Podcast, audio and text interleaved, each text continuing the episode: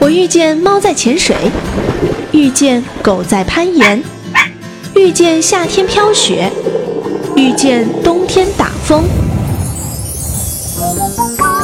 我遇见所有的不平凡，却一直遇不见平凡的你。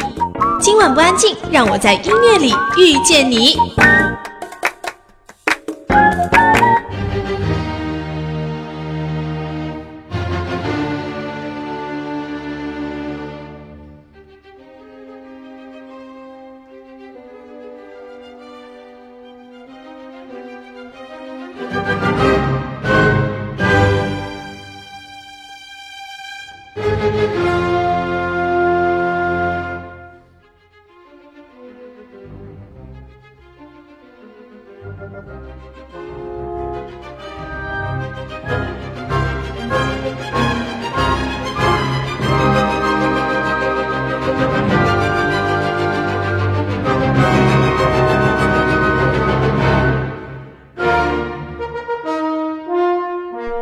开场的这首曲子，相信大家一定都不陌生。贝多芬第五交响曲也称为命运交响曲。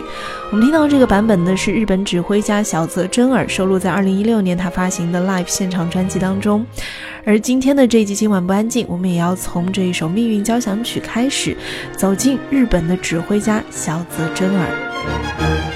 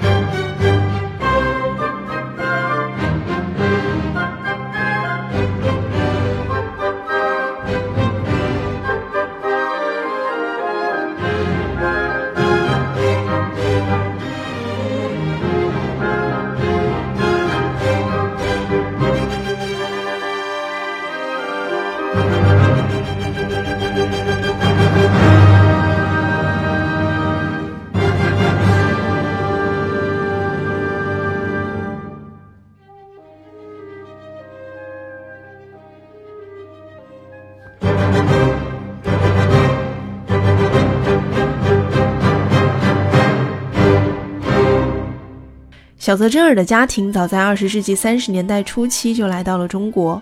当时呢，他的父亲小泽开作曾经在长春等地当牙科医生。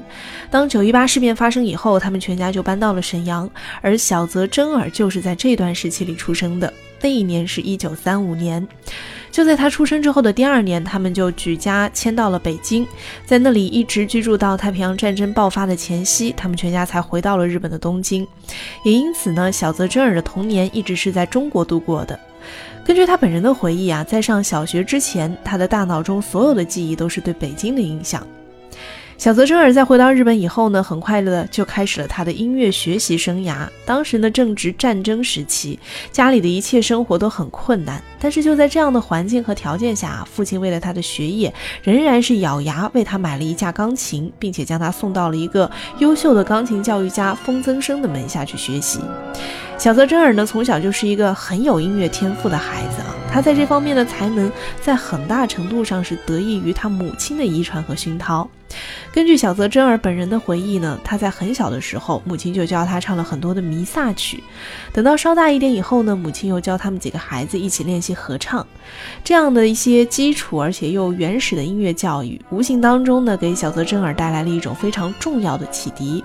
因为他在很小的时候啊，就感觉到了音乐的淳朴、安详和优美，并且也因此而诱发了他那天才的音乐细胞的迅速成长。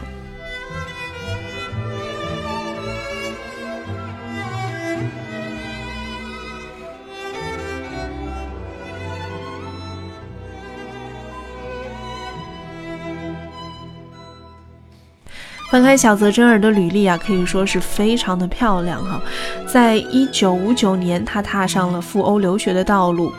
一个偶然的机会里呢，他获准去参加了当年九月举行的贝桑松世界指挥比赛。而在这次的比赛当中啊，小泽征尔以其出色的才能和独特的风格，一举获得了冠军，并且在一夜之间成为了当时欧洲家喻户晓的知名人物。这些预料之外，但是又情理之中的收获，为他日后的学习和艺术活动都铺平了道路。在贝桑松比赛当中拿过大奖之后，到了1960年美国的伯克郡音乐节的指挥比赛当中，小泽征尔又获得了第一名，并且荣获了意义深远的库谢维兹基大奖。这次的获奖呢，使他有机会成为当时担任波士顿交响乐团的常任指挥的著名指挥大师查尔斯明希的学生。小泽征尔呢，随后就随着明西在美国学习了半年，又在一次由卡拉扬主持的国际卡拉扬指挥比赛当中又获得了第一名。这个比赛实际上是卡拉扬收学生的一个选拔赛了，而这个比赛中获得前三名的人呢，都可以成为卡拉扬的学生。那小泽征尔既然是冠军，就自然属于这个范围之内了。于是呢，他就有幸留在了西柏林，在这个伟大的指挥前辈手下进行难得的深造。在一九六一年的时候，小泽征尔又被另一位著名的指挥大师伯恩斯坦看中了。他不但将小泽征尔收为弟子，同时呢，还聘请他担任了纽约爱乐乐团的副指挥。至此，小泽征尔成为了二十世纪中最伟大的三位指挥大师手下的真传弟子。他的幸运程度在当时的青年指挥家当中简直是不可思议的。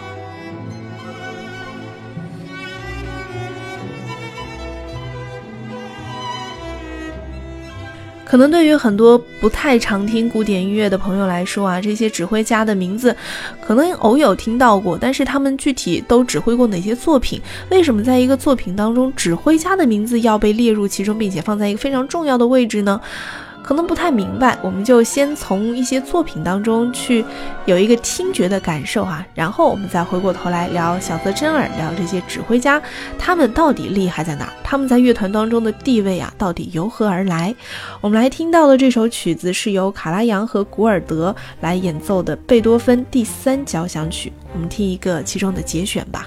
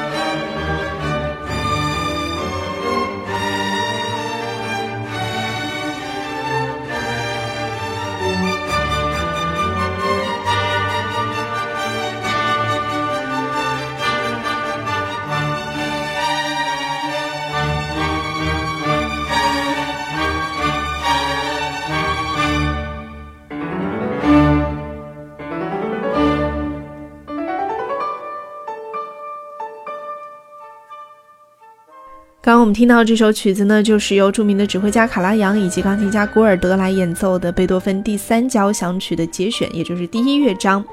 不要以为大师的演奏一定是无可挑剔的哈，其实，在专业的音乐人的耳朵里也会有一些呃落差。这个落差到底是故意而为之的呢，还是另有隐情呢？哦，我最近看了一本书，是村上春树写的，叫《与小泽征尔共度的午后音乐时光》。在这里面呢，村上春树啊就访问小泽征尔，问到了卡拉扬和古尔德版本的这个贝多芬第三钢琴协奏曲。小泽也明确说了，他说第一段的管弦乐和钢琴演奏啊，似乎的确是有落差，这一段的进入方式呢也有点不同。有可能他是事先准备过的，但是像这种独奏者演奏的时候，管弦乐都应该要尽量配合才对呀。然后呢，他就在想，会不会是因为当时卡拉扬和古尔德在层次上还是有点落差？因为那是一九五七年，古尔德刚刚出道不久。呃，古尔德的音乐风格是非常自由的，他是加拿大人，但是呢，他又并不住在德语圈里，而是一个住在北美的非欧洲人。或许这也是产生差异的原因吧。就是相比之下，贝多芬在卡拉扬老师的脑海里的形象呢，早已经根深蒂固了。因此，一起奏就是很德国式的那种很严谨的交响乐。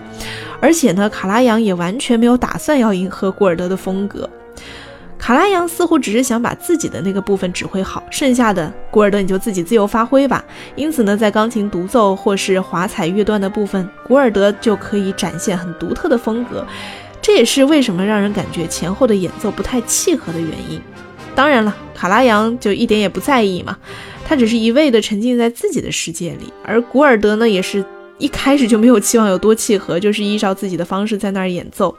但是这种方式听起来还是有趣的，就是卡拉扬的音乐表达方式很垂直，古尔德呢就很水平，没有多少协奏曲会这样毫不顾虑独奏者，而是自顾自的去演奏管弦乐，所以也有可能这就是卡拉扬和古尔德版本，有可能是有意而为之，也有可能反正各自顾各自的，该演成什么样就什么样吧，就是我们听到的这个版本了。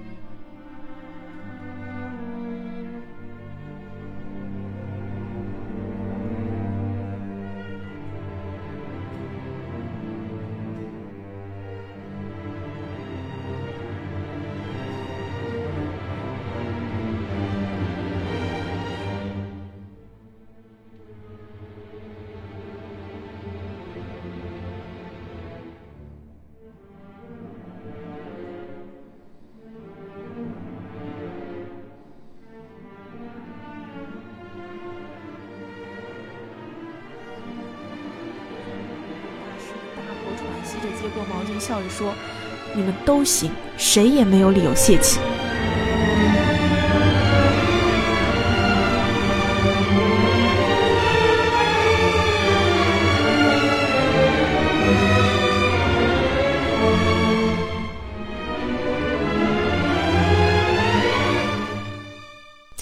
除了天分啊，小泽也拥有更多的勤奋。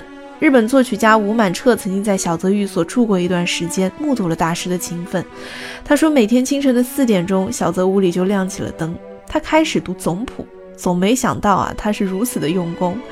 原来呢，小泽在青年时代就养成了晨读的习惯，一直坚持到今天。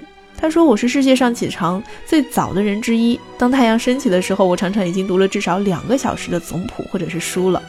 这样的习惯呢，村上春树也有，他也是每天清晨六点钟就起床开始写作，四五个小时一个上午结束。”他觉得在那个时候，他是完全沉静下来去写作的，而这个也是他生命的一部分啊。这可能就是日本的职人精神的关系吧，非常钻的去从事自己认认真真想要从事一辈子的这个职业。对他们来说，职业和生命是联系在一起的。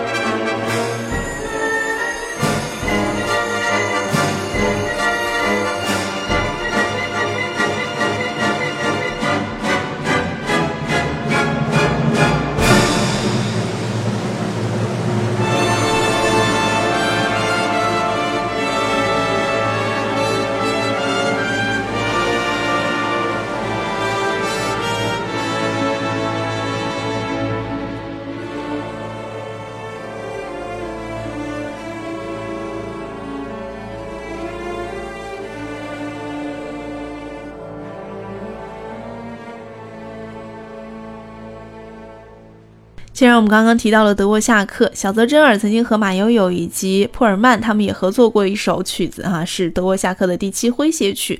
我们一边来听，一边跟大家做一个解析。这个第七诙谐曲，单说名字可能知道的不太多，不过只要能够即兴的哼上一段啊，相信九成以上的朋友也能够将调接下去了。这首三分钟的短曲流传极广，从一八九四年创作完成至今，已经在各式各样的场合被奏响了无数次。哪怕说它是耳熟能详的世界名曲，早已经深入人类的集体记忆当中，也是毫不过分的。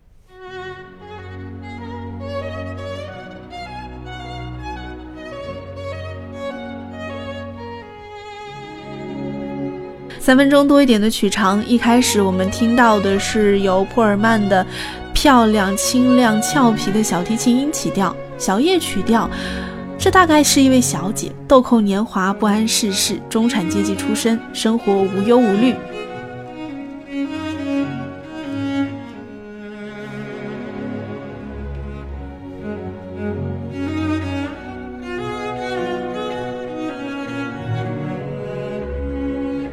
但大提琴呢是由马友友来演奏的，大提琴的重复，声音稳重厚实，又不失优雅，像是出身贫寒或者家道中落的男子，刚过而立之年，人生经受了挫折，顿挫彷徨，不过希望也尚未灭绝。这一段开始是两人的配合，曲声悠扬，惹人心动。这也正代表了这对男女的相遇、一见钟情，以及短短数周里的温情缠绵，尽在不言之中。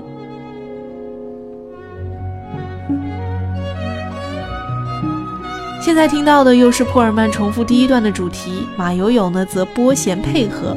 画面当中啊，仿佛是女子引男子回家，祈求婚事。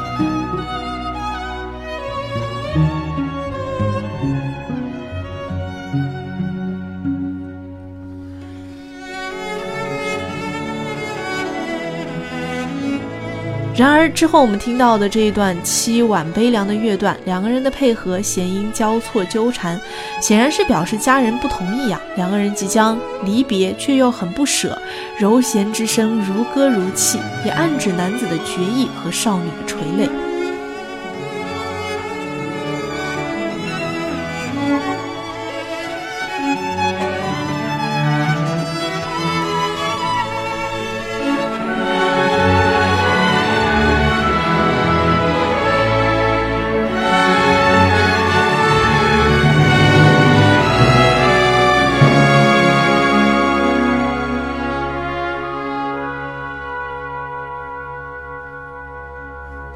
这一段听来很长，最后的弦音也变得很悠扬，展现出了波澜壮阔的长画卷。或是指男子已经离开，因为放在那个时代，按照惯常的故事走向，可能是去参军了，奔赴前线。之后听到的又是第一段的主题，但是演绎的感情已经不同了。无论是普尔曼还是马友友，两个人都在试图在原有的情绪当中加入少许的悲凉和距离感，就好像是相隔千里的恋人仍然在保持着通信。最后我们听到的收尾是中性调的，很成熟的重复。中曲的情绪向上，仿佛呢是在说数年之后，通信也中断了好久。这个时候战争已经结束了，战士归乡，女子在月台翘首企盼，希望能够看到心上人。在几乎所有人都已经离开车站之际，少女的落寞叹息摇头。可就在这个时候一转身，哪知爱人早已经等在她身后了。听完了解说，是不是有一种恍然大悟的感觉？哦，原来这个古典乐这一首曲子讲的是这样的一个故事。